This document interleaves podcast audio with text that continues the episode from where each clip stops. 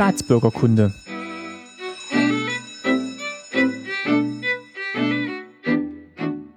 Folge 19, schönen guten Tag. Mein Name ist Martin Fischer und ich freue mich, dass ihr wieder zuhört bei Staatsbürgerkunde. Bei mir sind auch heute wieder meine Eltern Christine Fischer. Einen schönen Nachmittag. Und Lutz Fischer. Auch von mir einen schönen Gruß. Ja, wie gesagt, ob ihr das am Nachmittag hört, am Abend oder am Morgen, das wissen wir nicht, aber wir haben uns zumindest am Samstagnachmittag hier zusammengefunden, um nach unseren beiden Folgen zum Thema Ausreise auch nochmal ein ernstes Thema anzusprechen. Und zwar geht es heute um die NVA, die Nationale Volksarmee. Wobei du aber gesagt hast, dass Nationale Volksarmee eigentlich nur ein Teil ja, also ist. Die, die, äh, die Grenztruppen waren, glaube ich, ein separater Teil. Das hat man immer so im Zusammenhang gesagt. Volksarmee und Grenztruppen der DDR.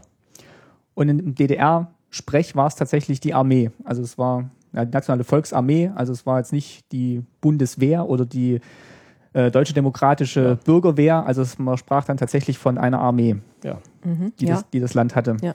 Nationale Volksarmee, ja. ja. Und das war jetzt auch keine Berufsarmee, glaube ich, oder?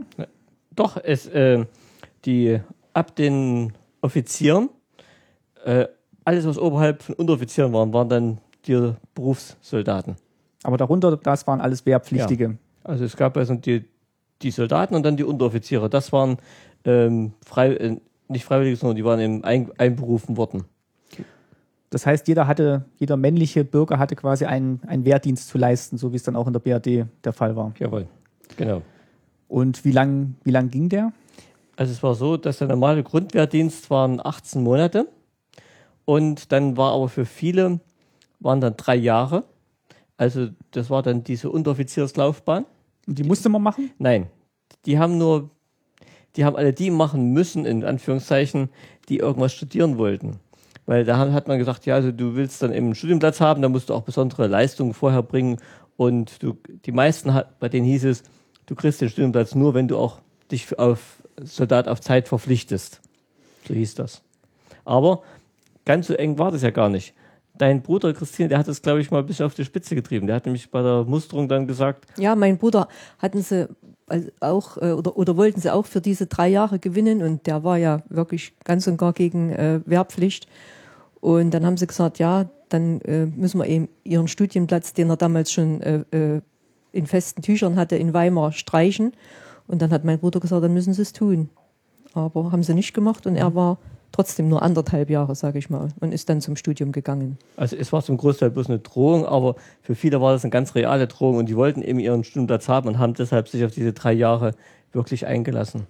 Also wer studieren wollte, musste sich zusätzlich zu diesen 18 Monaten ja. nochmal verpflichten. Nicht generell, aber man hat es, ja. glaube ich, da massiver äh, also, versucht. Also es war der Standard, würde ich sagen. Mhm. Die, die studiert haben, waren länger dabei. Es kam, glaube ich, auch auf, den, auf die Art des Studienplatzes an. Also so Mediziner und so, ich glaube, die waren eher bedrängt, das zu tun, als zum Beispiel jetzt äh, Berufe wie Lehrer, die man ja dringend brauchte. Da, dazu wollte ich vorhin noch kommen. Also es war so, wenn die irgendwelche dringend brauchen, wie Christine schon sagte, dann haben die gar nicht drüber diskutiert.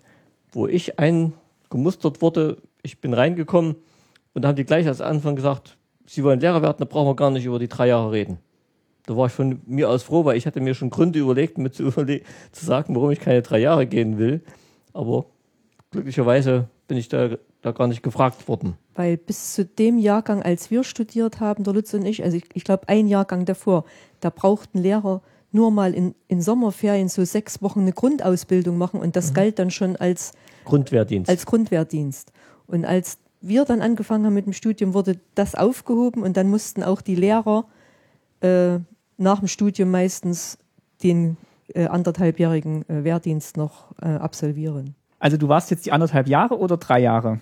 Also ich war wirklich bloß die anderthalb Jahre. Wie gesagt, ich wurde gar nicht gefragt, sondern wo ich reinkam, haben die gleich gesagt, brauchen wir gar nicht reden, anderthalb Jahre, äh, mehr brauchen wir nicht, wir brauchen Lehrer. Und da warst du auch erleichtert? Aber sehr, weil ich hatte mir schon Gründe überlegt, aber ich hätte gar nicht gewusst, wie ich richtig argumentieren sollte, weil man will ja nicht gegen den Staat auftreten, das noch als Lehrer, das wäre sowieso ein bisschen eine heikle Sache geworden. In welchem Alter wurde man denn dann einberufen? War das dann direkt nach der Schule? Also meistens direkt nach dem Abitur oder nach der Lehre, so mit 18, 19, 20. Und äh, da waren für die meisten dann eben nach anderthalb bis drei Jahren alles vorbei. Bei mir war es zum Beispiel länger. Ich bin erst mit über 23 einberufen worden. Und da bist du schon der Älteste gewesen bei der Armee. Das war dann bei dir nach dem Studium. Ja, ja, ich bin nach dem Studium einberufen worden. Wie, wie kam das? Weil das lag an unserem Studium, die, die brauchten Lehrer und dann hat man uns ein Sonderstudium Studium eingerichtet. Wir haben das Abitur in einem Jahr gemacht, verkürzt und ich bin schon mit 17 quasi, ähm, 18 als Student an der Uni gewesen und war mit 21 als Lehrer fertig. Und mitten im Studium haben die dich nicht einberufen. Die haben erst gewartet, bis das Studium beendet war. Dann habe ich sogar noch zwei, über zwei Jahre als Lehrer unterrichtet. Und dann erst hat man mich einberufen. Wie lief denn dann die Musterung ab? Die war dann wahrscheinlich schon zu Schulzeiten. Ja, die war immer schon so mit in der neunten Klasse ungefähr. Und da wurde auch schon immer vorher diskutiert, wegen diesen Soldaten auf Zeit. Da hatten ja die Klassenlehrer schon die ähm, Aufgabe, die Jugendlichen, die mal studieren wollten, zu sagen, Alter, hör zu, du musst dich verpflichten und so weiter. Also Das war damals schon klar. Und wenn du zur Musterung gekommen bist, hatten die diese ganzen Unterlagen schon da. Und da wurde bloß noch gesagt, ja, also wie lange äh, gehen Sie? Und ich durfte noch, man durfte noch einen Wunsch äußern, welchen Truppenteil ungefähr. Aber das hat eigentlich, es war bloß ein Wunsch, was dann letztendlich rauskam, das könnte was ganz anderes sein. Nochmal zurück zu dem, was der Lehrer empfohlen hat. Du hast ja auch erzählt, als du Lehrer warst, da gab es dann auch immer die, die Aufforderung an die, ans Kollegium, solche ja, Schüler zu empfehlen oder also jetzt nicht nur für den Wehrdienst, sondern überhaupt zu sagen, der könnte sich dafür eignen, der könnte sich dafür eignen. Und da haben die auch drauf geachtet oder waren aufgefordert, darauf zu achten, wer jetzt sich für eine Offizierslaufbahn eignen würde. Also nochmal, das haben wir damals gesagt, schon, wo ich über den Lehrer ein bisschen gesprochen habe. In der, in der Schulfolge. Ja. Und zwar, äh, die Lehrer hatten wirklich ganz knallharte Auf, äh, Aufträge. Du musstest in jeder Klasse, musstest du mindestens einen Offiz Soldat auf Zeit haben und zwei, äh, die sich, weiß nicht, länger verpflichten. Also ein Berufssoldat muss es sein, der noch länger geht äh, als drei Jahre, der im Das zehn dann Jahre zwölf, macht. gell? Zehn oder Zehn, zwölf Jahre. der mindestens zehn Jahre geht und dann musstest du noch zwei haben, die drei Jahre gehen wollten. Also das war schon wirklich nicht schwer, nicht einfach für den Lehrer, das immer rauszufinden. Weil die anderthalb Jahre galt ja für jeden. Also du musstest drei haben in jeder Klasse bei Jungen, die länger gehen wollten. Und wie macht man das? Sagt man dann, hey Mensch, ist doch toll, äh, hier Soldaten, die schützen unsere, unser Land und Ja, so ungefähr sollte man es machen, aber für, für mich war es sowieso immer ein bisschen schwierig, weil ich, ich war ein bisschen pazifistisch eingestellt und ähm, deshalb war es eben nicht einfach, muss ich sagen. Und ich hatte auch das Glück, wo ich Klassenlehrer war, dass in meinen Klassen schon von sich aus immer welche dabei waren, Kinder, die studieren wollten und deshalb wussten, sie müssen sich länger verpflichten. Und ich glaube, bei dir gab es auch oft in Klassen direkt welche, die äh, die Offizierslaufbahn äh, von sich aus Ganz einschlagen genau. wollten. Und das war natürlich Ja, ja. für den Papa dann Ah, ja, eine Erleichterung. aber das darf man denen dann auch nicht ausreden. Nein, oder? nein, auf keinen Fall. Also das darfst du nicht mal. Wir hatten einen dabei, der wollte unbedingt Flieger werden und Flieger ging bloß ab zehn Jahre. Da musstest du richtig Offizier sein, da musstest du sogar nach Moskau gehen zu, zum Studium und so weiter. Also da hatte ich immer einen dabei, einer wollte Flieger werden und einer wollte direkt richtig äh, Offizier machen. Das war auch schon immer sein Wunsch gewesen und sein Vater war da irgendwo auch Offizier, also der wollte unbedingt. Da, da war ich immer äh, gut aus dem Schneider.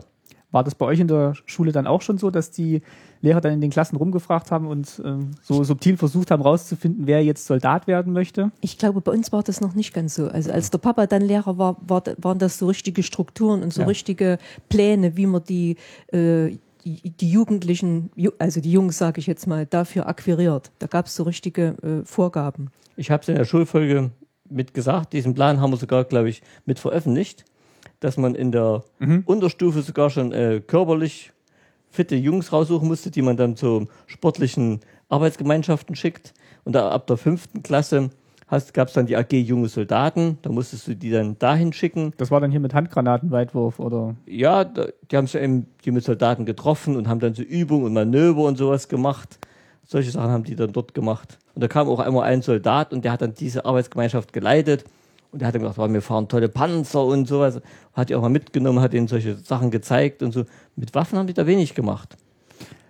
Könnt ihr euch vorstellen, warum das so war? Warum es also fixiert drauf war, so eine schlagkräftige Armee zu haben? Oder war das jetzt auch von, von der Sowjetunion gefordert äh, für den Bündnisfall? Oder hat, hat, man da, hat man da selber so, so eine Paranoia gehabt vom, vom Staat her, dass man sagt, wir brauchen jetzt unbedingt jede Menge Wehrpflichtige und Soldaten. Gut, man war ja noch in Zeiten des Kalten Krieges. Also, und ich denke mal, da war jeder äh, sozialistische Staat angehalten, so groß wie möglich eine Armee zu haben.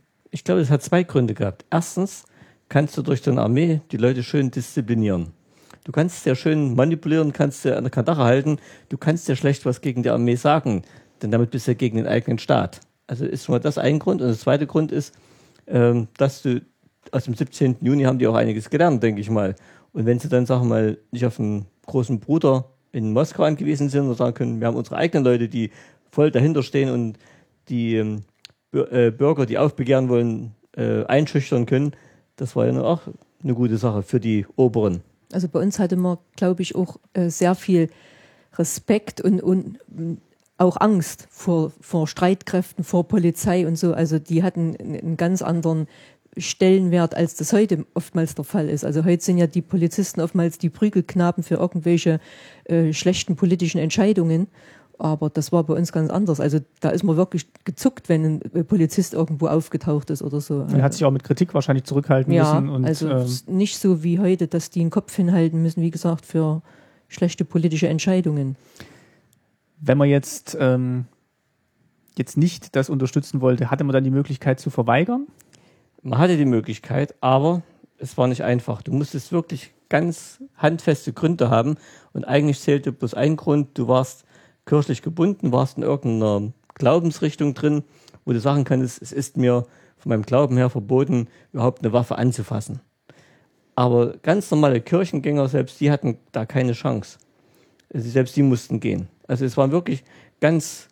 Vielleicht Theologen, die also die, die Theologie studiert sowas, haben, ja. könnte ich mir vorstellen. Gut, aber das ist ein ganz kleiner Prozentsatz ja, ja, der Bevölkerung. Und, und die gab es dann, die hießen dann, die Bausoldaten waren das, äh, und die hatten noch extra Uniform, die hatten dann so Hammer und, und nee, Spaten auf den Schulterklappen drauf. Und die waren auch, sagen wir mal, überall schlecht angesehen, muss ich sagen. Auch von denen, die normal ähm, Dienst gemacht haben. Ah, das sind, das sind die Weicheier und das sind die, und das sind die Schlappschwänze und so weiter. Also die hatten keinen guten Ruf eigentlich überall. Aber meinst du nicht, dass sie indirekt ein bisschen beneidet wurden? Ah. Obwohl der Dienst war, glaube ich, nicht leicht, nee, die, den nee, die nee. machen wurden. Also die, das war dann schon auch mit Schikane Richtig, verbunden ja. und so. Also sie mussten trotzdem Richtig. diesen, diesen Zeit, äh, diese Zeit ähm, sich also entweder hier bei, bei Ja. äh, Straßenbau oder so verdingen oder so. Also hatten, es wurde nichts geschenkt. Gell? nee, die hatten es wirklich nicht einfach. Die haben bestimmt auch nicht die einfachsten äh, Vorgesetzten gehabt, denke ich mal. Die wurden bestimmt auch genauso die gedrillt, vielleicht sogar noch mehr als die normalen Soldaten. Wenn man jetzt tatsächlich es geschafft hat zu verweigern aus eben Glaubensgründen, hatte man dann noch Nachteile zu befürchten oder konnte man dann genauso studieren später? Ich denke, du hattest Nachteile auf jeden Fall. Also du hast an ein normales Studium, konntest du da garantiert nicht denken. Weil du hast ja schon Nachteile gekriegt, wenn du nicht mal die drei Jahre gegangen bist. Wenn du gesagt hast, du gehst gar nicht zur Armee, dann bist du an solche lukrativen Studienplätze wie Arzt, Medizin oder sowas gar nicht rangekommen. Weil für die blieb eigentlich bloß so eine alternative Entwicklung. Was ich, wenn die, meinetwegen, die wollten Künstler werden oder die wollten äh, irgendwas in der, Kantor oder sowas. in der Kirche werden oder so, gemeinnützig oder so. Also, die hatten eigentlich schon ihr Leben zum Großteil vorbestimmt. Mm, ich muss noch sagen, da ja jetzt ähm, die Information nicht so leicht war, wie das heute der Fall ist, es kann auch sein, dass jetzt in Großstädten, ich sage jetzt mal Berlin, dass es da vielleicht auch andere Verweigerer gab. Aber das sowas drang einem nicht bis Nee. zu uns durch. Also die, die, die Nachrichten, da hat ja niemand gesagt, in Berlin gibt es so und so viel äh, Wehrdienstverweigerer oder so. Also das, da, da kann, können wir Ja. jetzt wirklich nichts Fundiertes sagen. Kanntet ihr jemanden, der in, in Weida verweigert hätte? Oder? Nee. Das wurde auch ziemlich totgeschwiegen, Ja, muss ich sagen. glaube ich Also, auch. Das wurde nicht veröffentlicht, das wurde nicht weitergetragen und so. Das hast du eigentlich kaum, gar nicht erfahren. Vielleicht durften die selber noch nicht mal drüber sprechen, könnte ich mir vorstellen. Also ich bin einmal im Zug mit zweien gefahren. Ähm, die hatten in ihrer blauen Uniform an, die hatten so blaue Uniform und da, mit denen hast du gar nicht dich getraut, groß zu reden, weil du ja nicht wusstest, du dachtest immer, na, die sind ein bisschen so alternativ, die sind ein bisschen so in die Richtung gegen den Staat und so, also, und du bist dann mit Uniform, also da, da hast du schon ein bisschen Angst gehabt. Also du wusstest, das waren Exoten. Jetzt hast du vorhin erzählt, bei der Musterung ähm, wurde man dann auch schon gefragt, zu welchem Truppenteil man wollte. Ja. Das war jetzt aber wirklich nur die Einteilung in der, innerhalb der Armee. Man konnte jetzt keinen Standortwunsch angeben, weil man jetzt wusste zum Beispiel, hier in der Nähe ist eine Sanitätskaserne und ich würde gern Sanitätsdienst machen. Also dir stand dort überhaupt nicht. Du konntest höchstens sagen, mein Bruder wollte Meeresbiologe werden, der wollte unbedingt zur Marine. Du konntest sagen, ich will zur Marine. Oder du konntest sagen, ich will mal denken bei Gebirgsjäger oder was ich, oder bei die Flieger oder sowas. Aber das war auch alles. Den Standort selber, du, die konnten nicht sonst wo hinsetzen. Da wurde auch keine Rücksicht genommen. Nee. Also der Papa war ja dann, also du warst ja schon auf der Welt, als der Papa äh, zur Armee musste und da ist dann eben nach Berlin gekommen, obwohl das äh, sehr, sehr weit weg war für uns. Man hatte ja damals kein Auto oder so.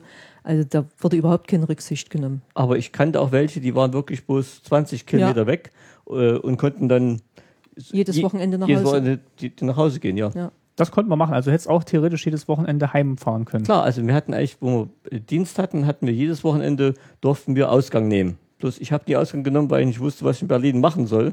Und mich ir irgendeine Kneipe setzen, das war mir zu dumm. Also ich habe eigentlich ganz selten Ausgang gehabt. Und selbst meine Kaserne war ein bisschen außerhalb. Die erste war zwar genau in der Stadt, aber die zweite war außerhalb. Und da hättest du ewig fahren müssen, also da ist mir die Zeit zu schade gewesen eigentlich. Und ich wollte die Zeit schnell möglichst rumkriegen, also ich hatte gar keine Lust, irgendwie mir Museen anzuschauen oder so. Und bis nach Weida zu kommen, hätte halt so Nee. ein Wochenende nicht gereicht. Also der Papa war in den 18 Monaten Armeezeit sechsmal zu Hause. Also ich hatte vier Stunden Fahrzeit. Ja, das war, also es war eigentlich für mich war es die schlimmste Zeit äh, in unseren vielen äh, Ehejahren, die wir jetzt Gott sei Dank miteinander verbracht Und haben. ni- nicht selbst verschuldet, sondern von außen Ja, also verschuldet. es war ganz, ganz furchtbar. Dann kam ja, kommen wir vielleicht später noch dazu, dann kam ja noch diese äh, Sache mit Solidarność in Polen dazu. Da war dann auch eine Zeit lang aus, ähm, äh, Ausnahmezustand. ja, Ausnahmezustand, also dann kriegte ich keine Post und so. Also diese 18 Monate waren die schlimmste Zeit. Ja, aber, aber auch für mich war es in der, Ja, es- für dich sicher noch schlimmer. während dieser anderthalb Jahre dann auch da, da drin zu sitzen, hilflos ausgeliefert zu sein. Also es war eine furchtbare Zeit. Bei welchem Truppenteil warst du denn? Ich war bei den Grenztruppen. Also das hat man gleich so festgelegt und so.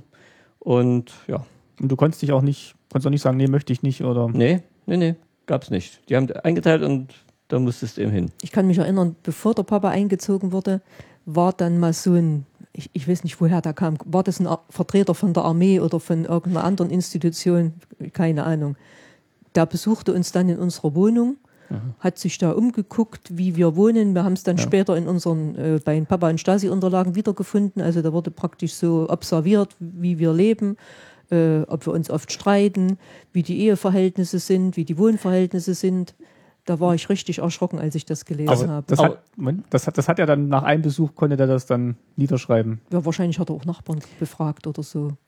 Aber ich würde sagen, das haben sie aber bloß gemacht bei denen, die an die Grenztruppen, zu den Grenztruppen gegangen sind, weil Grenztruppen, die waren dann wirklich ganz außen dran und da gab es immer wieder welche, die auch selber übergelaufen sind oder da wollten sie wirklich bloß ganz linientreue Leute haben. Deshalb haben sie es nur da so gemacht. Ja, linientreu ist vielleicht der falsche Ausdruck. Sie wollten Leute haben, die äh, eine, eine harmonische Beziehung Ja. vielleicht haben, Die- also die vielleicht nicht äh, an der Grenze äh, durchdrehen und dann versuchen abzuhauen Ja. oder, oder irgendwelchen Unfug zu machen.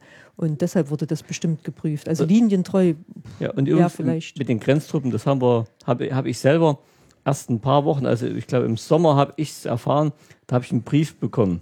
Da stand das drin, den hast du irgendwann mal gefunden, glaube ich sogar. Und da, da hat, da hast du ziemlich Angst gekriegt, was an die Grenze, das ist am gefährlichsten von überall, ja, da von war, allen. hatte ich schon Panik, muss ich schon sagen. Ja.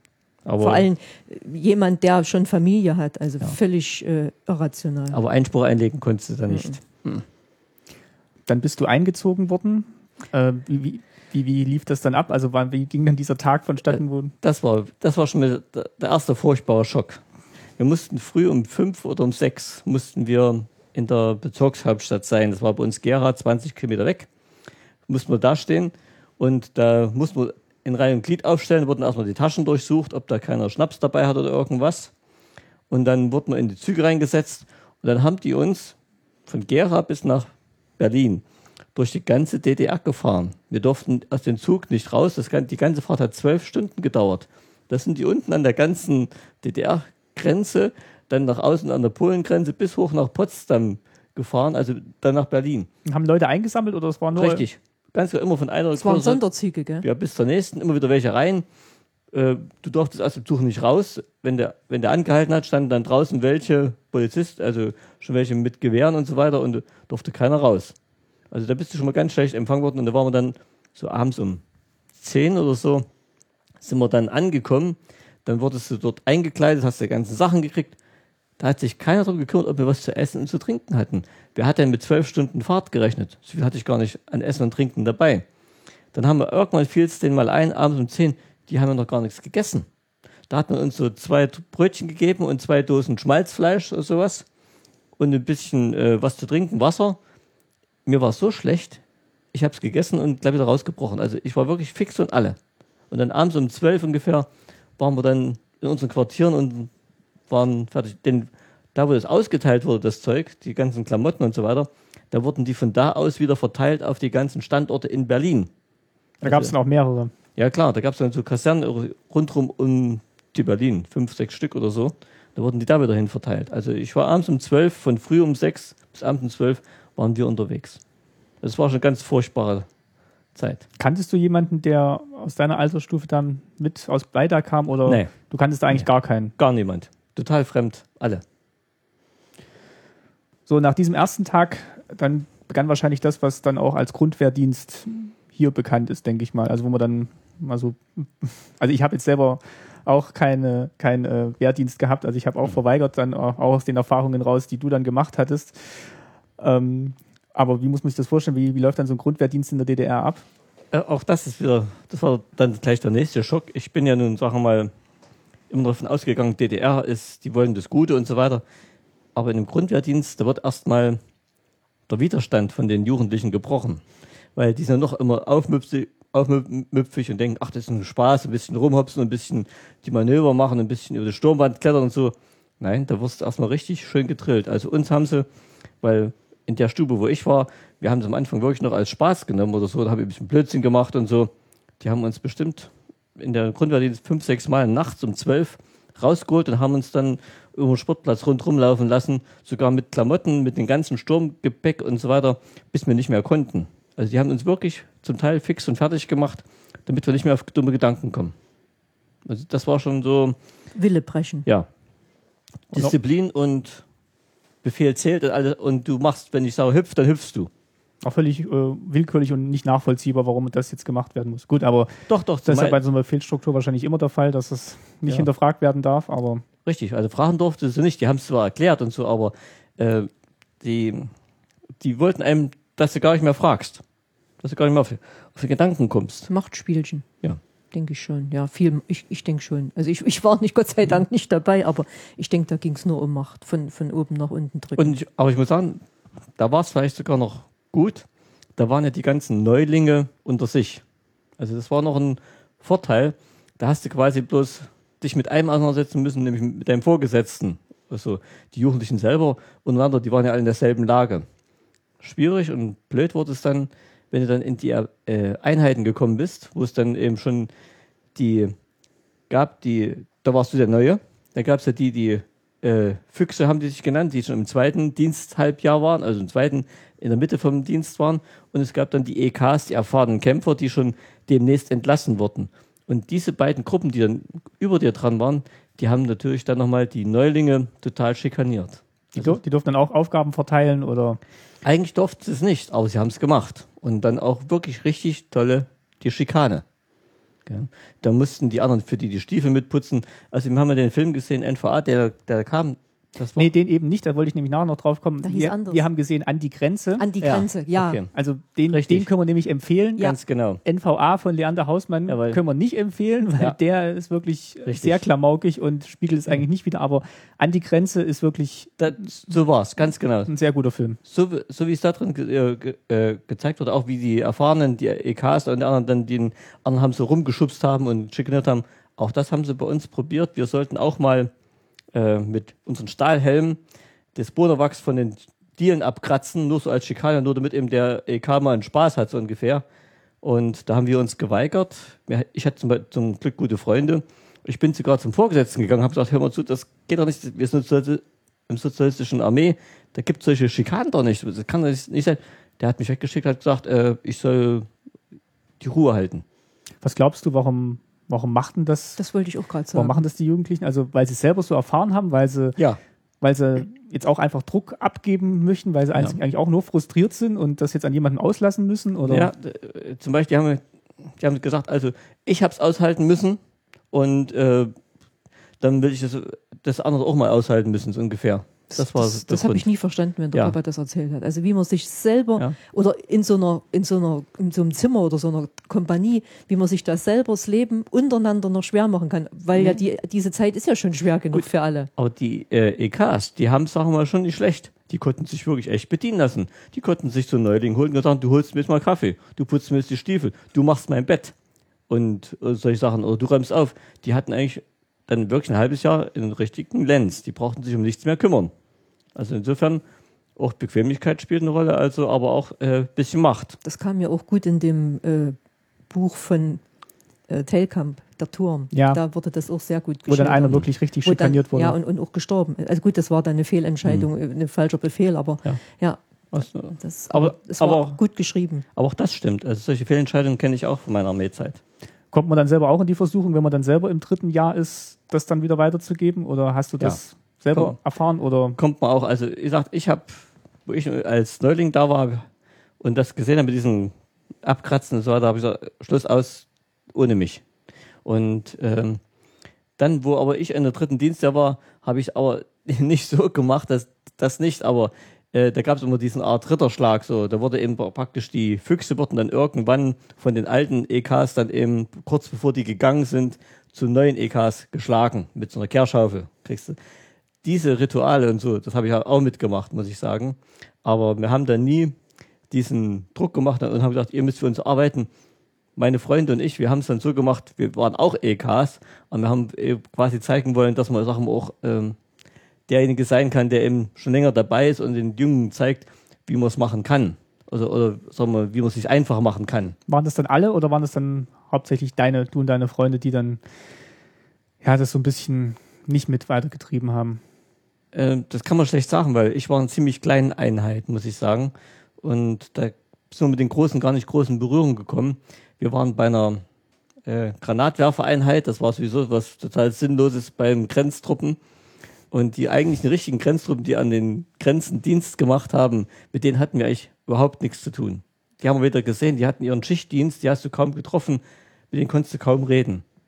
Die hast du bloß gesehen, wenn wir unsere Wache an dem Grenz, äh, also an der Wache von der Kaserne gemacht haben, da hast du die bloß im Reinen rausgehen lassen zu ihren Urlauben und zu ihren äh, Wochenendausgängen. Auch sonst habe ich mit denen nichts zu tun gehabt und unsere Einheit, das waren bloß 40 Mann. Ja, und durch diese vielen Schichten, die du machen musstest, konnte sich ja dann jetzt auch nicht so viel aufbauen, denke ich mal. Ja. Gell? Also äh, kameradschaftlich oder wie, wie Ja. man das nennen will. Weil du bist ja, dann immer äh, im, im Wechsel gewesen. Ja. Gut, aber bei den, selbst bei den 40 Mann, da gab es dann schon welche, sagen wir mal, die waren im Die das Spiel mitgemacht haben Richtig, dann auch. und ich bin, ich bin ganz sicher, dass nach uns das quasi auch wieder aufgeflammt hat, wieder weitergegangen ist, ganz normal. Also die nach uns gekommen sind, die haben es auch nicht so gemacht. Aber meine, wir, wir waren bloß fünf EKs, wenn du so willst, die entlassen wurden, oder ja, acht. Und äh, ja, wir waren uns eben einig. Und zum Beispiel, mein Freund war ein ziemlich großer, der war bald zwei Meter groß und der ist auch mal schikaniert worden und von der Unteroffizier. Und da hat er zu dem Kleinen gesagt, wenn du jetzt nicht ruhig bist, hebe ich dich mal auf meine Höhe. Und da war der Unteroffizier total ruhig und da war sensationell. Ab sofort haben wir vor dem Ruhe gehabt. Also das war schon, ähm, du mu- musst ein bisschen dahinter stehen, Kraft haben und Freunde haben, sonst geht das nicht. Hast du dann da neue Freunde getroffen oder war das dann eigentlich nur eine Freundschaft oder Kameradschaft auf Zeit, wie man es wie dann immer so nennt, also die, die Kameradschaft unter den, unter den Soldaten.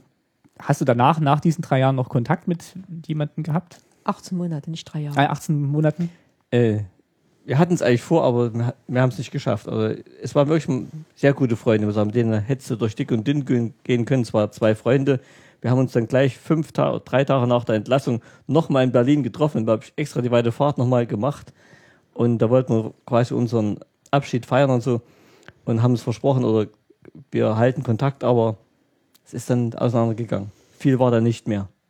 Jetzt hast du gesagt, ihr wart, also du warst ja bei den Grenztruppen, aber ihr wart nicht an der, an der Grenze. Also ihr wart, oder ihr, ja, gut, Berlin ist, ist die Grenze jetzt nicht weit, aber also worauf ich hinaus will, ist, wir, ähm, die, das ganze Thema Grenz, Grenzschutz und äh, wenn jetzt jemand über die Grenze will, wie reagiert man dann als Soldat? Da muss ich gleich dazu sagen, also wo wir in die Einheit gekommen sind und wir hatten unseren Grundwehrdienst beendet, dann war ich bei diesen Granatwerferabteilung und selbst die mussten ab und zu an die Grenze mit Unterstützung geben. Und gleich zu Anfang, bevor wir noch irgendwie groß einen Dienst gemacht haben, wurden wir mal geholt von den Offizieren, wurde ihnen gefragt, also hör zu, Grenze und so, würdest du eigentlich schießen? Und das äh, war eine ganz heikle Frage. Und da habe ich damals gesagt, das weiß ich nicht. Ich war noch nie in der Situation. Ich weiß nicht, ob ich auf Menschen schießen kann. So habe ich es gesagt. Und da war ich schon ein bisschen so ein Wackelkandidat. Bin auch nie an die Grenze gekommen. Nicht mal zur Hinterlandsicherung. Äh, Hinterlandsicherung heißt, äh, wenn, kurioserweise wusste die Stasi immer schon Wochen vorher, wenn einer abhauen wollte. Und die wussten auch ungefähr, wo, in welchem Bereich.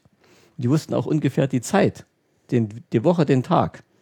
Und dann haben die die eine Woche lang verstärkte Sicherung gemacht. Das heißt, da waren nicht bloß die Grenzsoldaten an der Grenze, sondern wurden eben solche hinter nachgeordnete Einheiten wie wir, eben Pioniere oder Granatwerfer und so, die haben dann auch noch Patrouillen hinter den Grenzen gelaufen, da wo ich auch die normalen Bürger noch laufen konnten. Das sind die Patrouille gelaufen nochmal, weil die genau wussten, in dem Bereich kommt in den nächsten Tagen einer und will abhauen. Das wussten was, die. Was vermutest du, wo die das her wussten? Ja, von der Stasi. Die haben einen Brief abgehört und sonst irgendwas. Also Gespräche also, oder was? Oder? Ja, ja. Mhm. Bekannte gefragt oder? Ja, genau. Also das wussten die wirklich. Also das war, ich habe das paar Mal erlebt. Meine beiden Freunde, die mussten das da auch mitmachen. Also die haben solche Situationen ja. äh, mit, miterlebt. Also ich habe nicht mal, nicht ein einziges Mal damit machen müssen, weil dazu kommen wir noch, weil gleich nach dem ersten Halbjahr Grundwehrdienst, wo wir in der Einheit waren, da kam schon ein ganz schlimmes Erlebnis für mich. Nee, sechs Wochen war Grundwehrdienst. Ja, sechs Wochen, sechs Wochen, richtig. Also es war immer so am 1.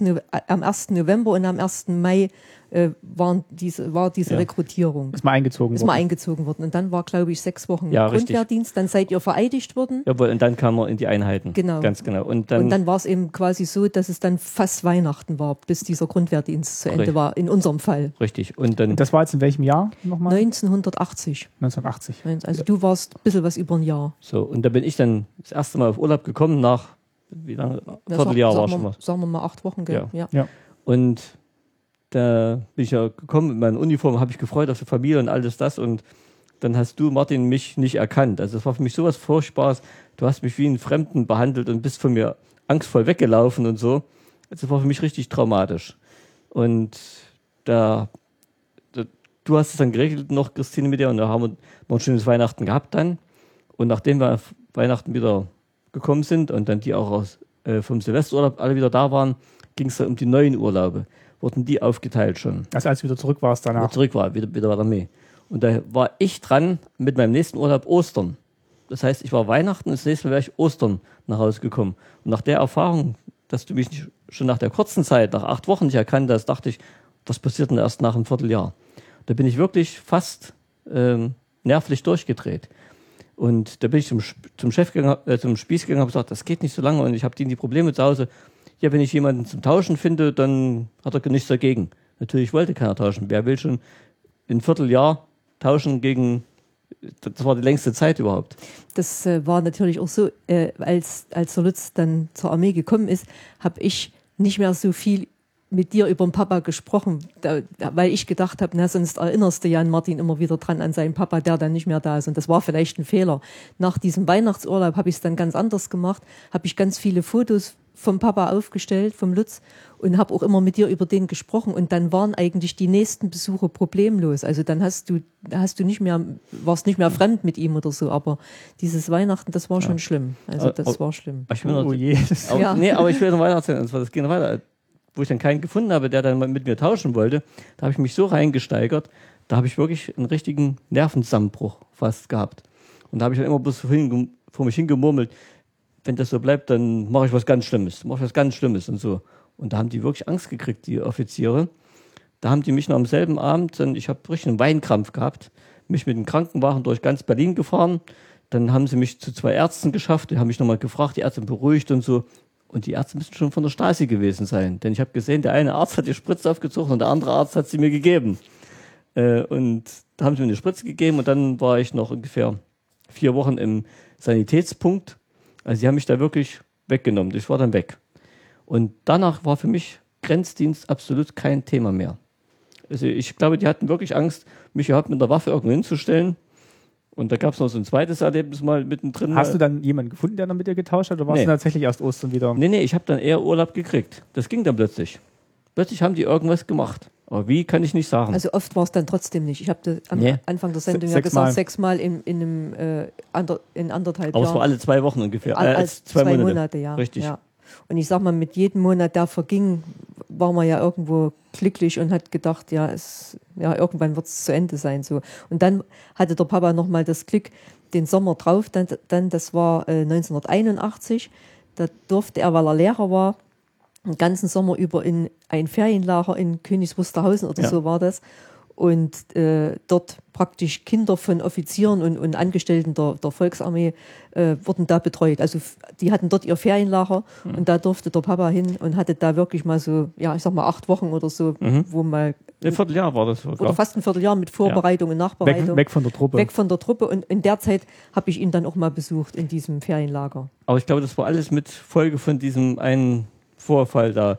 Die haben echt mir nicht mehr getraut und haben gedacht, äh, der macht wirklich Blödsinn, wenn der mal eine Waffe in der Hand kriegt und es läuft nicht so und dann, der ist nicht psychisch die, die gefestigt. Also Ja. die Geschichte kannte ich, dass ich den Papa nicht erkannt habe, aber dieses Nachspiel, das wusste ich jetzt, das wusste ich jetzt Ja, zum Beispiel doch, auch noch nicht. das also das war ja, Wusste ich schon, aber ich wusste wahrscheinlich auch nicht alle Einzelheiten, hat er, hat er mir auch nicht so ganz genau erzählt. Also. Waren da noch andere junge Väter auch dabei, die Ähnliches erlebt haben? Oder weil du gesagt hast, du warst eh schon der Älteste, dass dann Ich war, ich war ich in der, bei den 40 Leuten war ich eigentlich der Älteste, muss ich sagen. Aber Kinder hatten schon mehr, Ja, das ja. habe ich ja dann in Ja, dem ja. Ferienlager gesehen. Also Ja. Mhm. es waren durchaus äh, noch andere, die schon verheiratet waren und Kinder hatten. Ja. Also ja, aber jeder geht halt anders mit den Dingen um, denke ich Gut. mal. Die in dem Fanlager, die sind wieder aus ganz Deutschland, äh, ganz, aus ganz DDR hergekommen. Die waren nicht bloß von Grenztruppen. Ach so. Doch, die waren von Grenztruppen, aber von überall her. Die waren nicht bloß Also von ganzen Nicht Grenze. von Berliner Grenze. nur. Jawohl. Mhm. die nicht bloß unsere kleine Einheit da. Ah, okay, okay. Was hast du denn dann hauptsächlich eigentlich dann gemacht? Ähm, als, als, oder was habt ihr denn hauptsächlich dann gemacht in, in eurer Kaserne, wenn ihr jetzt nicht an der Ja. Grenze wart? Also du hast gesagt, Granaten werfen, das ist Also aber auch wir nicht hatten- tagfüllend. Nee, wir hatten ähm, erst immer viel Ausbildung an den Granatwerfern. Das war auch so witzig. Äh, wir hatten Granatwerfer von 1942. So, da stand drauf ein Prägedatum. Und die Granaten, die wir verschossen haben, die, äh, im Ernstfall so, waren von 1937. Das heißt, Also- das heißt im Ernstfall, also wenn ihr getestet habt oder, oder habt ihr Ja, ja. tatsächlich mal einen Angriff? Manöver nee. oder wie das hieß. Wir ja. hatten immer, äh, es gab immer zweimal Feldlager und einmal Scharfschießen in jedem halben Jahr. Also richtig mit scharfen Granaten. Und da haben wir die Granaten mal richtig in der Hand gekriegt und da konntest du sehen 1937. Also das war echt ein Witz. Mit diesem alten Zeug wollten die Sozialismus verteidigen. Da hast du dir nur den Kopf gegriffen. Und vor allem, bis mir unsere Granatwerfer, diese uralten Dinger, auf unseren Wagen drauf hatten, angekuppelt hatten, aus der Kaserne rausgefahren wären. Also da, hätten ja draußen die Amis schon gestanden und Kaugummis verteilt, so haben wir immer gesagt. Das war echter Witz. Gott, jetzt kann man drüber lachen. Jedenfalls, das war, da, also, da haben wir viel Ausbildung gehabt an diesen komischen Dingern. Da sind wir immer rausgefahren in die, ins, ins Gelände und haben da eben die Dinger, die Granate aufgebaut und abgebaut, auseinandergenommen, haben so getan, als ob wir Granaten reinfallen lassen und haben, äh, und ich war als Rechner, weil ich ja Mathematiklehrer war, ich war als Rechner aufgestellt, ich musste ausrechnen, Wie weit die fliegt? ja, ja. Und zwar, da haben wir extra, auch so Witz. wir haben keine Computer, nichts. Wir haben ein Rechenbrett gehabt, das war so ein großes A3-Blatt. Da wurde dann die, eine Karte, so eine Pauspapierkarte draufgelegt. Und da war eben ein Ziel markiert. Und dann musste ich mit so einem Stab so Windrechen hochhalten, musste dann die Windgeschwindigkeit messen. Dann habe ich so vor mir gehabt, habe das eingetragen. Und dann habe ich gesagt, also ihr müsst dann äh, den Winkel so und so einstellen. Und dann gab es noch so extra zusätzliche Pulver ähm, Beutelchen, die ihr dran machen musst, mit ein bisschen weiter fliegt und so musst du drei Beutel dran machen und so. Aber bis ich fertig war mit Rechnen, da hat der Offizier schon gesagt, weißt du was, wir machen jetzt mal Winkel 20 Grad in die Richtung und machen mal drei Beutel dran und gucken, wo es einschlägt. Und dann die nächste, die passt dann schon. Also das, wirklich- also das war total vorsichtig. Das habe ich oft gemacht. Und dann die zweite Hauptarbeit, die ich immer hatte, war natürlich das Ganze immer putzen. Also du musstest die ganze Kaserne immer schön ordentlich sauber halten. Die Geräte, diese Granatwerfer, die LKWs mussten total sauber, blitzeblank sein. Und was ich drittens immer gemacht habe, war Wache. Wache, gell? Ich habe, also ich glaube, ich habe mit der meisten Wache gemacht in der ganzen Kaserne. Und das strengt auch genauso an. Und diese Wache ist, die geht immer 24 Stunden. Und die haben die Offiziere immer in zwei Stunden Rhythmus eingeteilt. Da gab es immer drei Blöcke, acht Stunden, acht Stunden, acht Stunden. Und dann in diesen acht Stunden, da waren immer, musstest du äh, zwei Stunden schlafen, zwei Stunden Bereitschaft, zwei Stunden Wache. Immer so, immer so diesen Zweierrhythmus ging das da. Bereitschaft ist, du Bereitschaft, dann hat jemand anderes machen, aber du bist da, falls irgendwas passiert. du sitzt am Tisch und spielst Karten, trinkst und liest oder irgendwas und, und die anderen, die schlafen, die lagen auf einer Pritsche drin im Nachbarraum, alles in den zwei Räumen nur. Und, äh, und die anderen Drittel, die standen draußen und haben eben Leute kontrolliert. Und das, äh, wenn du das mal eine Woche machst, jeden Tag, also wirklich hintereinander weg, dann bist du fix und fertig. Und da habe ich auch mal gesagt, da habe ich mal 14 Tage gemacht, hintereinander weg. Da bist du wirklich total fertig. Dann sagt der äh, Spieß so, und jetzt machen wir mal, jetzt wechseln wir mal die, Bele die Belegschaft aus. Ich sage, na, äh, na Gott sei Dank. Aber der Fischer ist wieder dabei, hat der Spieß gesagt. Sag ich, na, ich wusste schon gar nicht, was ich machen sollte. Also das, da habe ich noch mal zwei Wochen gemacht. Also da bist du wirklich total fertig. Ich glaube auch mit deinen Kopfschmerzen und so, das ist vielleicht auch damit äh, massiver geworden in der Zeit. Ja, weiß so ich, diese, aber jedenfalls. dieser unregelmäßige Schlaf und so. Gell? Aber ich muss sagen, da ging es uns noch gut, weil die wirklich an der Grenze waren. Die habe ich ja, weil ich Wache hatte, immer, immer gesehen. Also Wache heißt, du eh kontrolliert, während die Kaserne reingeht und rausgeht. Richtig. Also, Und, und, und wir mussten dann auch noch die Gerätschaften, also wir hatten extra Wachen, wo dann, sagen wir mal, die LKWs standen und die Granatwerfer standen. also Rundgänge dann gemacht. die wurden oder? auch extra Wachen, wurden immer rundrum um das ganze Gelände gelaufen und dann nochmal äh, da, wo die extra gefährlichen Sachen waren. Und da habe ich auch gesehen, wenn die Grenzsoldaten verabschiedet wurden, das hieß Vergatterung. Und da ist auch nie ein Wort gefallen, dass sie schießen sollten. Das hieß immer bloß, ihr, und ihr sorgt dafür, dass eben keine Grenzübertritte möglich sind. Das haben die ganz gut formuliert. Und dann sind die losmarschiert, bestimmt 120 Mann immer. Und da habe ich auch viele gesehen, die hatten so Augenzwinkern und du hast gesehen, die waren fertig. Und da habe ich mir gedacht, hoffentlich kommst du nicht an die Grenze. Das muss ja mörderisch sein. Es waren wirklich viele, die waren, Wahrscheinlich noch mehr Drill und noch mehr. Ja. Ähm, Ich wollte gerade sagen, was, was meinst du, was da noch schlimmer war? Ich meine, dieser Zwei-Stunden-Rhythmus ist ja schon tödlich. Aber das Psychische. Ganz einfach, du wartest drauf, dass vielleicht jemand kommt und du kommst in die Gelegenheit, du musst vielleicht schießen äh, oder du wirst vielleicht sogar angegriffen. Vielleicht kommt da einer, der mit Gewalt da durchbrechen will oder so. du hoffst Also- ja wahrscheinlich immer, dass in deiner Schicht nichts passiert. Richtig. Oder? Und, und, Okay. und meistens hast du ja, sag mal, äh, noch einen dazu bekommen, der, weil der wirklich an den Grenzen ziemlich viele waren, die überzeugt waren, wirklich richtig rote waren. Es, wir hatten einen Grenzabschnitt, äh, Treptower Brücke, da war wirklich bloß eine Linie auf der Brücke gezeichnet. Und wer da hinkam, das waren da welche, die waren total blind der DDR gegenüber, die waren total ergeben. Da, da hättest du bloß einen Schritt machen müssen und dann wärst du im Westen gewesen.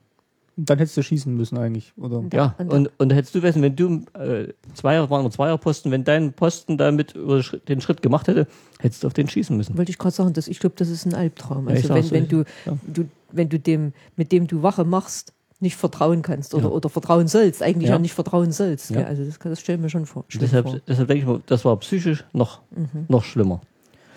Gott sei Dank diese 18 Monate, echt. Irgendwann waren Aber sie waren vorbei. trotzdem lang genug. Ja. Also ich sage, wenn ich das Vierteljahr Fanlager nicht hätte, da, das wäre für mich furchtbar gewesen. Dann war ja noch ein Weihnachtsfest quasi dazwischen. 81 war dann auch nochmal Weihnachten. Ne? Da war er aber nicht da, der Papa. Da Mhm. kam er dann Silvester. Und, und ich muss wirklich sagen, dann ging es ja, dann ging ja die Zeit da aufs bergab. Ende zu. Und dann, dann hat man es ein bisschen lockerer genommen. Aber, aber es kam ja dann noch Polen dazwischen, Mhm. Solidarność. Also das war auch noch mal eine schlimme Zeit, weil Ja. da hatte ich keine Briefe, anrufen ging ja sowieso nicht. Also das, das war noch mal ganz schlimm, so diese Da, Zeit. da war Und- das so in Hab-8-Stellung. Ja. oder? Ja, weil Ja. Da, haben wir, da haben wir mit den Maschinenpistolen, mit äh, richtig Magazinen geschlafen. Die hatten wir direkt unter dem Bett liegen. Da hieß es, weißt du, der, ähm, die, da war immer einer draußen bei den LKWs. Der musste dafür sorgen, dass die LKWs wirklich sofort ansprangen, weil das war bei der Armee nicht immer so, dass sie wirklich angesprungen sind. Und äh, gerade wenn wir Feld da waren, wurden sie oftmals äh, angeschleppt, aber die mussten da wirklich sofort anspringen. Da war immer einer da, der hat ab und zu mal angelassen, ob sie noch gehen. Und wenn nicht, wurde gleich dran rumgebastelt. Also, und die anderen, wir haben mit den Waffen geschlafen. Wir hatten unsere Gefechtsmontur schon äh, mit neben uns liegen und die LKWs waren scharf beladen mit unseren Granatwerfern. Also es war, das war schon eine angespannte Zeit. Also ich weiß auch noch meine Eltern und so, die ja nun schon einige Sachen mitgemacht hatten in ihrem Leben. Also die waren da schon sehr, sehr beunruhigt, was, was da passieren würde. Wann, wann war das? Also, Oder was hat man euch denn, also vielleicht können wir noch mal kurz erklären, was da vorgefallen ist. Könnt ihr, kriegt ihr das noch zusammen. ja. Also, Das war ja dann mit dem äh, Lech Valenza, der Ja. hat ja dann diese freie Gewerkschaft gegründet, Solidarność, in, in der Danziger Werft, glaube ich. Ja. Und das war ja so ein kleiner Schritt, ich sage jetzt mal wie vielleicht 17. Juni 53 äh, in Berlin. Also es, es gab dann eine Gewerkschaft, die nicht, ähm, wie soll ich, die frei gewählt war, gell? die frei Ja. gewählt war und die sich wirklich für die Belange der Arbeiter eingesetzt hat. Ja, aber da, aber da hatten sie auch Angst, sagen wir mal, dass sie dann wirklich, erstens haben sie große Umzüge gemacht, Demonstrationen, diese Solidarność. Und dann hatten sie Angst, dass, sagen wir mal, sich auch eine Partei gründet in Polen, die dann die Macht ergreift, die dann diese Gewerkschaft mit unterstützt, wir mal, dahin kommt. Und davor hatten sie große Angst. Und wenn der Schritt gekommen wäre, Der Dann Funke, gell? der, dann hä- hätten die Bruderstaaten, so hieß es ja, äh, alle, die im Warschauer Pakt waren, hätten dann einmarschieren müssen. Und da wir mit Berlin, Potsdam am nächsten zur Warschauer, äh, zur polnischen Grenze waren, wären wir mit die ersten gewesen, die in Richtung Polen marschiert wären. wann werden das, also wann warten das? Das war, lass mich ganz kurz überlegen, 80, das muss ach, 81 gewesen sein. Mhm. 81. En- Ende 81. Ja, Ja, ja.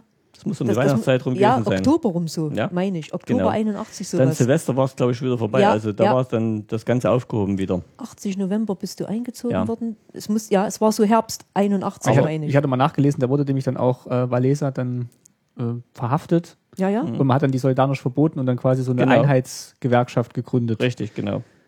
Und dann saßt ihr quasi, dann sa- saßt ihr quasi in Hab 8 oder in, in Wartestellung und äh, konntet eigentlich auch keinen Kontakt mehr nach draußen halten. Mhm, Ja. mhm. Also da, wie Ja gesagt, gut, da- wir haben Briefe geschrieben, aber, Aber- wir wussten gar nicht, dass die Briefe nicht weggeschickt wurden. Und hatten euch das dann auch so erklärt, Nee. was, was der Hintergrund war? Ihr habt Nee. gesagt, Nee. also ihr wusstet nur, irgendwas ist vorgefallen oder? Richtig. Und ja, also ihr wusstet schon, dass es in Polen ist. und- Richtig, Und, ganz genau. Das wussten wir schon. Aber zum Beispiel auch mit Fernsehsendungen und so war dann weniger. Klar haben wir da Fernsehen geguckt, aber es war schon eingeschränkt. Auch für uns als, als Soldaten. Weil du sagst, das Fernseh gucken, das, das durften wir. Was hat man, was hat man denn sonst noch so in, in Freizeit gemacht? Konnte man da irgendwas machen? Äh, Karten spielen, hast du vorhin Ja. erzählt? Oder? Schlafen, Lutz. hä? Du hast immer die Zeit wirklich totgeschlagen, wenn das war. Viel gelesen. Radios waren erlaubt, allerdings war bei Radios immer so, da musstest du immer so kleine Streifen dran kleben für die erlaubten Sender. Und wenn ein Offizier reinkam, dann musste eben auch der, ähm, äh, das Drehkreuz, also der Strich, wo, was eingestellt ist, auf so einem aufgeklebten äh, Strich sein. Wehe nicht, dann hast du Ärger gekriegt. Die haben auch kontrolliert, ob auch die aufgeklebten Striche an der richtigen Stelle waren. Ob du ja keinen Westsender hörst, weil in Berlin hast du ja alle Sender bekommen. Aber habt ihr trotzdem gehört, oder? Wenn die nicht da waren. Ja, klar, aber wir haben eigentlich Radio eigentlich wenig gehört. Wir haben eben viel gelesen, wir haben Karten gespielt und Ich, ich kann mir vorstellen, also ich, wie gesagt, ich war ja nicht dabei, aber irgendwann wird man vielleicht auch so ein bisschen gleichgültig, gell? Also ob man, ob man da noch so interessiert ist an irgendwelchen aktuellen Nachrichten. ah, Bastelarbeiten haben wir viel gemacht. Bastelarbeiten haben wir gemacht. Das war, das war ein ganz großer Renner. Oh da, hat- ja. Da hat jeder irgendwas gebastelt. Oh ja. Laubsägearbeiten, das war Aber der, schöne der, der, Sachen. der eine hat Uhren gebastelt. Ich habe also so eine, die Schwibbuchen waren ganz groß in Mode, also das wurden massenweise hergestellt. Steht heute noch Weihnachten Ähm, bei uns. Dann, was haben sie, Handtasche. Kerzenständer. Ach, eine Handtasche habe ich gemacht. Habe ich Äh, heute noch. Jawohl, also das waren, also Handarbeiten, da hat jeder irgendwas anderes gemacht. Und für Martin dieses Spielzeug, Ja. diesen Kletter. Ja. diesen Kletterklon oder was Ja. das war. Oder, War ein Frosch, war ein Oder ein Frosch. Ah, der Frosch. Frosch, ja, genau. Ja, also waren schon schöne Sachen. Und ein Fußballer hat es die ihm mal gemacht. Mhm. Also da waren schon schöne Sachen dabei. Kann ich auch nochmal hinweisen auf die ähm, Website nachgemacht.de. Mit den Zweien hatte ich ja auch mal ein Interview geführt. Die hatten auch einen Soldaten im Interview, der dann halt da Spiele nachgebastelt hat. Ähm, Ja. Da gab es auch einen Eintrag, da hat auch gesagt, das wäre halt so langweilig gewesen und da gab es halt eine, eine Dreherei oder eine Schreinerei dann auf dem Truppengelände und da hat er dann halt auf der Rückseite von irgendeiner Schrankwand hat er sich aus diesem Brett da so, so ein Spiel nachgebaut. Aber ich sagen muss, wo ich in den Vierteljahr beim, in dem Ferienlager war, da war meine Aufgabe, ich hatte nicht auf die Kinder aufzupassen, sondern als Lehrer hatte ich, äh, die Kinder wurden von Lehrer-Studenten betreut. Und ich war wieder der Betreuer der Lehrer-Studenten, weil dieses ganze Ferienlager war auf dem Truppenübungsplatz. Ganz tolle Idee von den Leuten. Da war wirklich Truppenübungsplatz. Da musstest du nur bestimmte Wege fahren, weil du aufpassen musstest, da kann ja mal plötzlich mal ein Panzer aus dem Wald geschossen kommen. Das war richtig ein Panzerübungsplatz. Das ist ja ein schöner Urlaub. Ja, und da war mittendrin ein Ferienlager. Und dann wurden eben ab und zu die Kinder mal rausgefahren. Und da war ich oftmals dabei, weil ich ja die äh, Lehrerstudenten mit beurteilen musste hinterher. Ich- Die haben alle eine Beurteilung gekriegt, wie sie ihre Arbeit gemacht haben. Und da muss ich sagen, in diesem Fanlager, da hast du alles gekriegt. Da habe ich auch viele Sachen gebastelt. Äh, die haben auch rausgefunden, da haben welche Musik gemacht, die haben eine Band, äh, die haben alles gekriegt, was sie- ein Schlagzeug gekriegt, Elektrogitarren, Verstärker, haben die alles rangeschafft. Dann habe ich, haben sie herausgefunden, dass ich zaubern konnte. Dann haben wir da Schreiner dabei gehabt, die haben mir eine große Kiste gemacht, da haben wir zersägte Jungfrau ge- vorgeführt und so. Die haben mir richtig tolle Requisiten gebaut und wir hatten da schöne Sachen und deshalb haben da haben wir auch schöne Sachen bauen können. Also wenn wenns Geld war, da war. Ich glaube, da habt ihr auch mal richtig viel Spaß gehabt. Ja. Gell? Also dann haben sie ja, ich war ja dann zu diesem äh, Sommerfest oder wie sich das dann nannte. War ich da eigentlich mit? Nee, Nee, da warst du nicht mit. Da warst du zu Okay. klein. Nee, das wäre nichts. Und da haben sie dann so, so ein Programm gemacht. Äh, Das war richtig gut. Die, die Soldaten haben dann so ein Frauenballett gemacht. Äh, Also richtig, ja, das waren, Ja. das waren mal ein paar angenehme Stunden. Aber sonst, also die Zeit möchte ich Nicht am zurückhaben. liebsten streichen. Ja, am liebsten streichen. Wie hast denn du Kontakt halten können nach Hause zur Mutti? Also hauptsächlich über Briefe. ja klar, anders nicht. Ganz also, viel geschrieben. Ich habe wirklich jeden Tag geschrieben. Wirklich jeden Tag. Also das war echt meine auch eine Aufgabe, habe ich gesagt, das machst du jeden Tag, egal wo du bist, ob im, Fe ob im Feldlager oder Aber da ging es, glaube ich, nicht, gell, Feldlager. Das wusste ich dann immer. Da hast du dann manchmal gesagt, jetzt Ja. kann mal sein, ein paar Tage keine Was Post. auf äh, Feldlager war so. Feldlager waren wirklich total miserable Zustände. Also Kaserne war schon schlimm, war schon nicht sauberst und so. Aber Feldlager, da hast du wirklich bloß eine Baracke gehabt, da hast du kaltes Wasser gehabt nur. Und Essen war auch bloß so Kommissbrot haben sie gehabt, also aus einer Büchse hast du meistens gekriegt und eben so auch Büchsenfleisch und so. Die war zum Glück bloß nur drei Tage Feldlager. Also da war es wirklich ganz schlecht. Auch mit sanitären Einrichtungen. Du konntest dich zum Teil mit kaltem Wasser nur waschen und da, da Briefe schreiben, das wäre, also die hätten hinterher ausgesehen, das konntest du ja vergessen. Und noch schlimmer war es dann beim Scharfschießen. Wir hatten dann einmal im halben Jahr, gab es Scharfschießen, da sind wir drei Tage, da haben wir drei Tage auf dem LKW geschlafen, auf den scharfen Granaten. Da hatten wir sonst nichts. Die haben uns irgendwo in die Pampa gefahren, da war nicht mal ein Haus, da hast du dich drei Tage nicht waschen können, gar nichts. Und da warst du eben dann drei Tage mit deiner Granatenwerfer und so, da hast du eben wirklich auf die Granaten geschlafen. Die hast dich mit dem, hier mit der Plane zugedeckt von dem Granatwerfer. Klingt alles nicht so angenehm. Nee. Und da, weil, die vor, weil vorhin mal das Thema war, Fehlentscheidung, so wie es in dem Film war, an die Grenze, äh, nee, im Turm, Im Turm. Turm, das gibt auch. Wir sind dann nachts mal mit Kolonne gefahren, eben von einem Ort zu anderen, Stellungswechsel hieß es dann immer. Und da hat auch mal so ein Offizier gesagt, da musste immer einer oben, wir waren hinter der Ladefläche und einer von uns musste immer oben stehen, übers Fahrerhaus hinweg gucken und Sichtkontakt halten mit einem Vorderauto und mit dem hinter uns, musste dann mit so einer kleinen Signallampe, rot, grün, äh, Signale weitergeben. Und du musst oben stehen. Da hat dann auch einer von den älteren Gefreiten mal gesagt, in der Dunkelheit ist, ist, ist ja Quatsch. Man sieht ja gar nichts. Was. Und da hat es wirklich mal, sind wir durch eine Kleingartenanlage gefahren und da hat einer so ein Draht gespannt gehabt, so ein Telefondraht. Da hat es einen von denen, die da oben rausgucken mussten, der ein bisschen größer war, hier oben am Kopf getroffen, den hat es hinten auch total runtergehauen. Also, Oh Gott. ich sage, und ob, obwohl die Offiziere gewarnt worden waren, sowas nachts nicht zu machen. Das sind sie auch dann heiß gelaufen. Und, und der war tot. Nee, der war nicht tot. Nee, der war aber wirklich Schwer verletzt. Nee, der hat ja bloß, auch, es hat zum Glück, nicht, zum Glück nicht die Augen erwischt, sondern oben an der Stirn. Nur, aber den hat es natürlich von oben mit, mit, Wucht Vom hinten LKW gehauen. Auf den LKW gehauen. Ich glaube, sowas hat mir der Lutz alles gar nicht erzählt in der ganzen Zeit. Damit ich, ja, es ist ja auch. Und, aber was wir auch hatten, Schlimm. Was, und was auch noch so schlecht war, Schikane von Offizieren. Also ich habe es dreimal erlebt, dass wirklich so einfache Soldaten schikaniert wurden, weil die Offiziere nicht gepasst haben. Da hat mal einer im Glied geraucht, war verboten. Den hat der Offizier durch so 50 Zentimeter hohen langen Schnee robben lassen, kriechen lassen. Ein anderer hat sich mal auf seinen Offizierstisch gesetzt, nur so einen halben hinteren Teil so, den hat er dann durch den Schlamm und Matsch richtig kriechen lassen, so auch so mit ganzem Gepäck und so weiter, bis der wirklich fix fertig war. Also das haben sie schon drauf gehabt, solche Sachen. Das ist keine üble Nachrede, das habe ich selber gesehen. Wann war denn deine Dienstzeit dann zu Ende?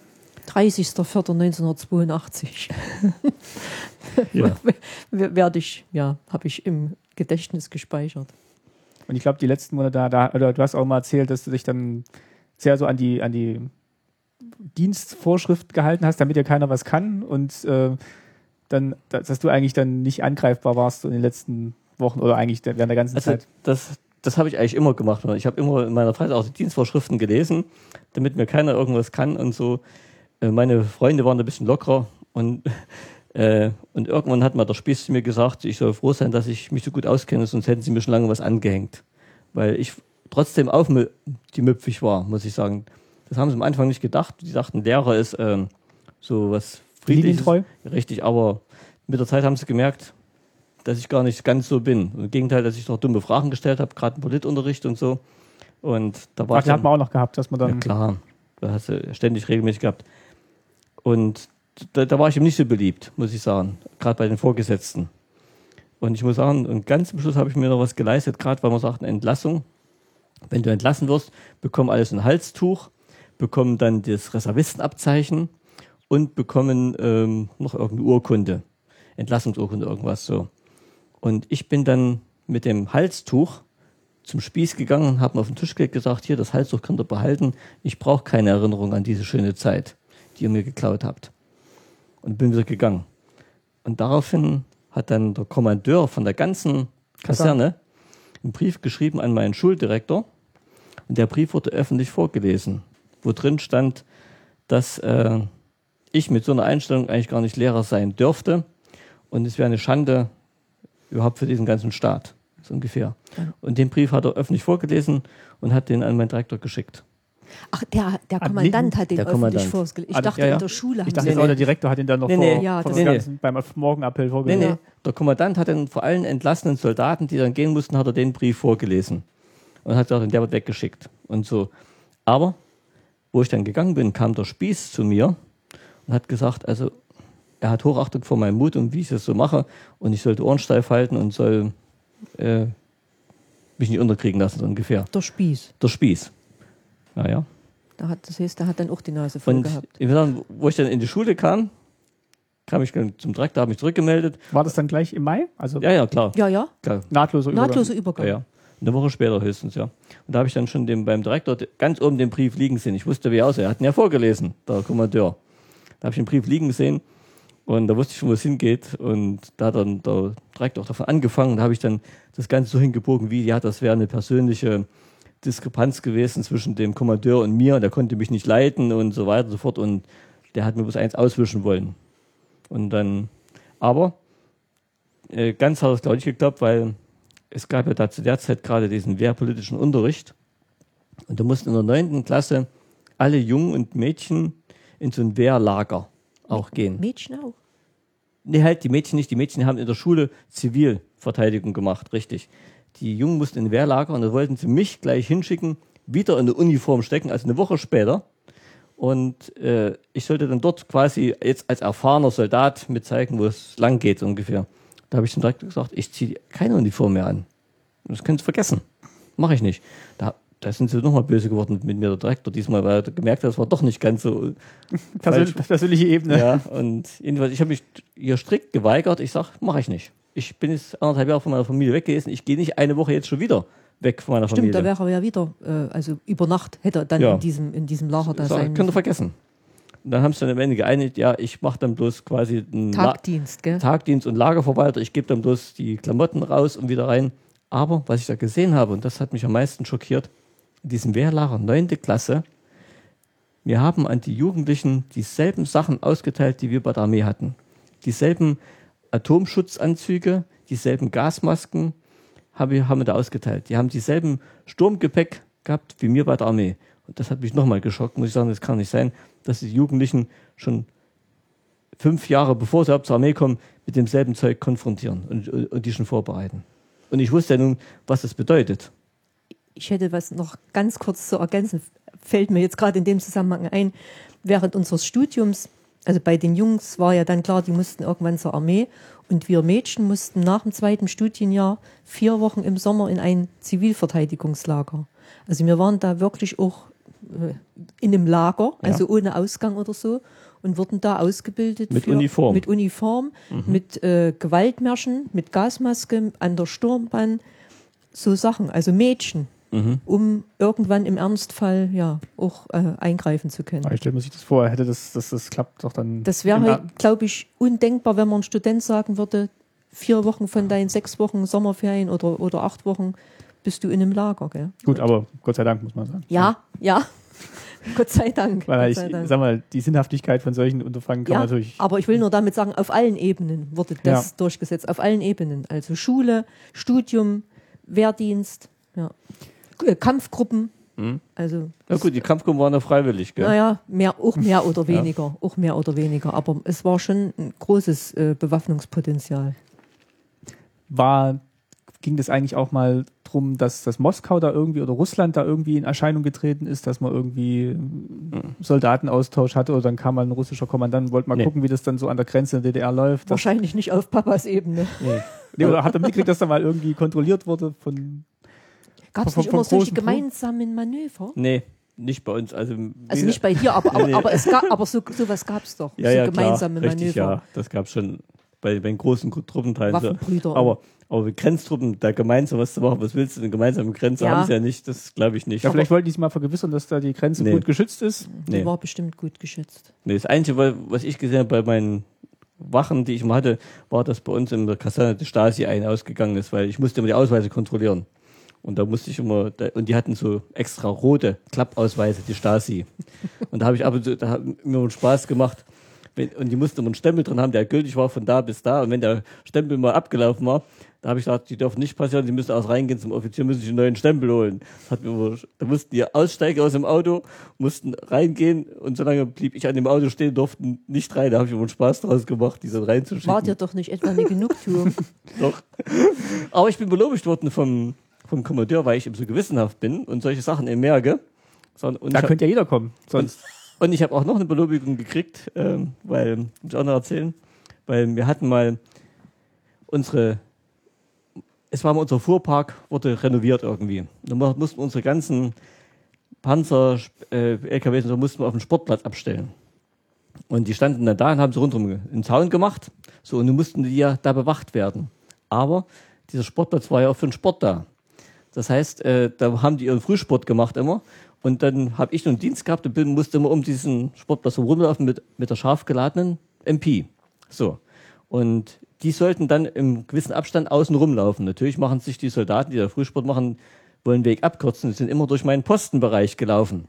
Und da habe ich dann immer, und oben, das war direkt vorm Kommandeurzimmer. Und da habe ich gesehen, der Kommandeur guckt oben raus. Der guckt nach, wie die Sport machen. Da dachte ich, das kannst du nicht zulassen, dass die deinen Postenbereich betreten. Da habe ich ein paar Mal gesagt, lass das und so, haben sie nicht gemacht. Und da habe ich die Waffe durchgeladen. Ratsch, ratsch. Und plötzlich lachen sie alle flach. Und da war Ruhe. Und dann, und dann habe ich mich zum Telefon gegangen, habe noch so ein Postentelefon, habe an, meinen Offizier vom Dienst angerufen und gesagt, hier, ich habe jetzt durchgeladen und hier, die liegen alle hier am Dreck. Äh, die haben meinen Postenbereich, äh, die betreten. Und da wurde ich abgelöst und die anderen haben schon den Sport beendet. Und dann mussten wir die Waffe entladen. Da haben sie auch immer heil- äh, Heidenangst davor. Und hinterher hat mich der Kommandeur beglückwünscht, wie gut ich meinen Posten verteidigt habe, die bewacht habe. wie gut du den Sportplatz gesichert hast. Ja, ja, aber das sind solche Episoden, wo man jetzt drüber lachen kann. Aber Ja. damals war alles Sache mal überhaupt nicht schön. Findet ihr es jetzt, also klar, rückblickend war schlimme Zeit, ähm, findet ihr es jetzt gut, dass jetzt auch in der BRD keinen Wehrdienst mehr gibt, dass, dass eigentlich auch so eine ja, gesellschaftliche Abrüstung stattfindet, dass das eigentlich nicht mehr so Thema ist? Ähm, ich muss sagen, teils, teils. Ich finde es gut, dass so ist, aber ich weiß auch, dass, äh, dass man eben Sachen nur mit guten Worten nicht, nicht alles verteidigen kann. Das weiß ich auch, aber ich möchte eigentlich, Dass niemand gezwungen wird, dahin zu gehen. ja, aber ich weiß, äh, ich weiß, man braucht sowas und, und äh, irgendjemand muss, muss es machen, muss ich sagen. Aber andererseits wäre ich froh, wenn man es nicht bräuchte und nicht machen müsste. Aber ich kann, ich selber könnte nicht mit gutem Gewissen sagen, ich mache da mit oder ich kann das. Ich würde auch keinen dazu raten. Vor allem, wenn man dann hört, was da wirklich teilweise für Ja. frustrierte Leute dann, was, was ihr vorhin erzählt habt, dann auch ja auch, auch einsatzbereit sein müssen. Also gerade die, die euch dann schikaniert haben von den älteren Semestern, da will man ja eigentlich nicht, dass die, dass die eine Waffe in der Hand halten und Mhm. dann im Zweifelsfall auf, auf Menschen losgehen. Ich sag mal, Gott sei Dank ist ja nun der Kalte Krieg vorbei. Also Europa ist ja wirklich befriedet. Aber es gibt halt auch noch andere Kräfte. Also ich, ich denke mal, ganz ohne wird's nicht gehen. So, so, so blöd, wie das jetzt klingt, aber ganz, ganz, also ganz ohne Armee wird's wird's nicht gehen, weil Aber dann sollten es wirklich auch Leute machen, die vernünftig Ja. mit, mit, der, mit der Ma- Macht, die sie dann in dem Moment richtig, haben, richtig. umgehen. Also klar, ohne Polizei kann auch kein Staat Ja, existieren, es- aber Ist Es aber ist- schwierig. Ist, ist, ist ein schwieriges Thema, weil wer geht denn zur Armee und wir sagen mal und übt gerne Schießen und vielleicht noch auf Menschen oder so.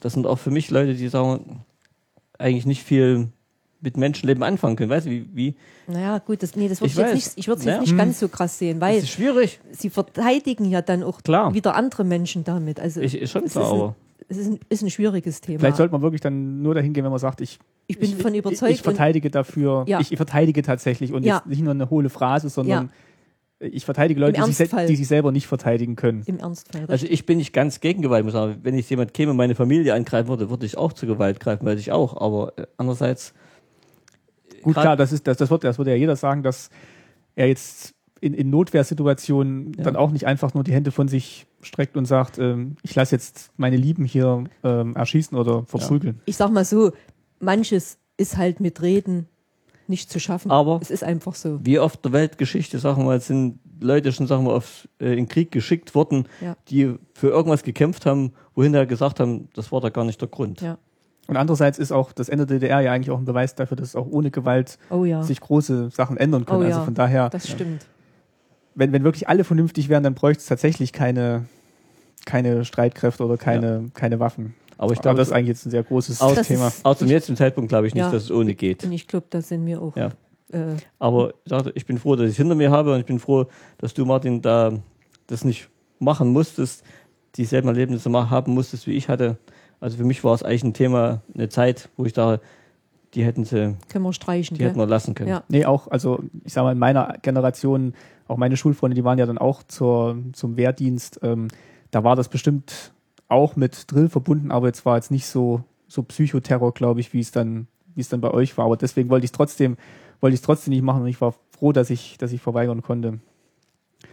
Äh, zum Abschluss habe ich aber jetzt noch eine Frage, das habe ich jetzt vorhin nicht so ganz verstanden. Ihr habt gesagt, dieses Initiationsritual für die Jüngeren, da seid ihr mit den, habt ihr die mit den Schaufeln Ja, ja. geschlagen, aber ihr habt jetzt nicht mit den Schaufeln einen über den Kopf gezogen. Nein, nein, nein. Wie, so, nein. wie, so, wie so ein Ritterschlag. Ich, ich habe Auf- Auf den Hintern. überlegt, Auf den Hintern haben sie den ich Schlag habe ganze Zeit gekriegt. überlegt, wie dann. Nee, nee, nee, Ach, nee. und dann gab's noch, dann gab's ja nachher diese, dieses Maßband, also die letzten Ja. 150 Tage. Das haben sie hier, glaube ich, auch gemacht. Also Genau. ein Schulfreund von mir, der hat es dann auch erzählt, dass dann jeden Tag ein, ein, ein, abgeschnitten. Ja. Ja. Ja, Das war auch schön. Oder was auch schön war zum Abschluss eben, das Grün. Grün war ja praktisch die, bei uns, weil wir im Frühjahr entlassen wurden, war ja praktisch die Farbe äh, der Entlassung. Und da haben wir schon im Weihnachten rum schon uns Zweige ins Zimmer geholt, damit, wir, damit die endlich blühen sollten, weil wir sehen wollten, uns ist es bald so weit, dass wir nicht gehen können. Da haben alle drauf gefiebert. Ah, nee, eine Frage habe ich noch. Äh, die, die Vereidigung, war die dann auch in Berlin? War die dann zentral in Berlin? Da musste Ja. man dann, muss man dann zentral nach. Und dann kam der Staatsratsvorsitzende. Nee, nee. Äh, Das hat die, nee, nee, so, die so ganz riesengroß war es nicht. Die, das mit dem Staatsratsvorsitzenden, das waren bloß ausgewählte Soldaten. Da waren nicht alle da, die in, zu dem Zeitpunkt vereidigt wurden. Äh, unsere Vereidigung von den Grenztruppen, so, das waren, das waren gar nicht so viele. Das waren nur die vom Raum Berlin. Die wurden dann eben auf irgendeinen großen Platz gemacht und wurde eben die äh, Vereidigung gemacht und da kam das der, was ich, der Genau. Generaloberst sowieso und hat eben sein, das gemacht. Hat nochmal alle beglückwünscht und äh, wie wichtig doch Ja. ihr Einsatz für die Verteidigung des Landes ist. Ach, da, muss man auch sagen. Und das waren auch diese hohlen Phrasen dann im Politunterricht zum Beispiel. Ähm, da hat einer zum Beispiel gesagt, wir haben auch schon mal gesagt, mit der Grenze, gell, dass wir doch eigentlich die Grenze bewachen sollten als Grenztruppen, damit von außen wir nicht überfallen werden. Und dann haben wir bei dem Sportplatz, haben wir doch diese, ähm, diesen Zaun rundherum gebaut, damit eben keiner zu den Fahrzeugen kann. Und, die, und da oben, dieser Krallen, damit keiner drüber klettern kann, so ein bisschen, äh, die zeigten alle in Richtung nach draußen. Gell? Und da hat dann einer gesagt, ja, aber jetzt, wenn ich an der Grenze stehe, wieso zeigen dann diese Krallen alle in Richtung DDR, wenn wir eigentlich die, uns gegen die draußen schützen wollen? Bei unserem Zaun hier draußen auf dem Park, äh, Sportplatz geht es ja auch in die Richtung. Eig eigentlich zeigen doch diese Krallen an der Gre deutschen Grenze zur Richtung DDR gegen unsere eigenen Leute. Und dann hat der Politoffizier, Politoffizier immer gesagt, ah, jetzt machen wir erstmal Pause. Und dann nach der Pause hat man mit etwas ganz anderem angefangen. Konnte man eigentlich auch was Sinnvolles dann noch lernen? So, so Mechaniker oder was, was man hier teilweise auch so lernen kann oder studieren oder LKW-Führerschein machen oder konnte man sowas wenigstens noch machen? Wo? Bei, bei, bei, der, bei der Armee. Bei der Armee. Ist Doch, ein, mein Bruder hat, glaube ich, einen Der hat. Sanität, Sanitäter oder so? Nee, also die, ein richtiger Beruf war das nicht, was du da gelernt hast. Du hast einen Führerschein machen können, der da auch dann draußen gezählt hat, das ging. Und du konntest vielleicht auch einen Sanitätsschein machen, so, aber Berufe lernen, das ging eigentlich nicht. Das ging bloß für die Offiziere, für die, ähm, die im Spieß gemacht haben oder die, Und die drei Jahre? Unterleutnand. Ja, nee, die für drei Jahre auch nicht. nicht. Also nee. alles nicht. ab. Alles ab drei Jahren. Alles, was über drei Jahre war, die haben dann neben ihrem äh, Soldatenberuf noch einen zweiten Beruf gelernt, falls sie dann ausscheiden nach den zehn Jahren, damit sie was haben. Mein, mein Kommandeur zum Beispiel von der Granatwerferabteilung, der hat dann noch irgendwas mit Mathe gemacht und da sollte ich nun mal als Lehrer mithelfen am Anfang. Bis er dann gemerkt hat, was ich für einer bin, da wollte er nichts mehr mit mir zu tun haben. Okay, also war es dann doch eher eine hm, Persönliche ja, Sache. Nee, eine, eine sehr überschaubare Aufgabenverteilung in dieser Zeit. Also konntest jetzt nicht irgendwie noch groß sonstige Tätigkeiten äh, ausführen. Nee, war halt wirklich nur Nee, nur deine Zeit absetzen. eher stupide, gell? Ja, ja. eher stupide. Okay. Gut, also ich habe ich hab nichts mehr bei mir auf dem Zettel. Haben wir irgendwas vergessen? Fazit haben wir auch so ein bisschen gezogen. Ich denke, damit wären wir, ja, wären wir durch mit dem Thema NVA und Grenztruppen, wie es offiziell heißt. Ja. Gut, ähm, wie gesagt, jetzt gleich im Anschluss machen wir dann, nehmen nehmen wir dann später noch die organisatorischen Sachen wieder auf. Und ansonsten hören wir uns wieder in drei Wochen. Bis dahin, tschüss, vielen Dank fürs Zuhören. Danke fürs Zuhören. Tschüss. Tschüss, bis zum nächsten Mal.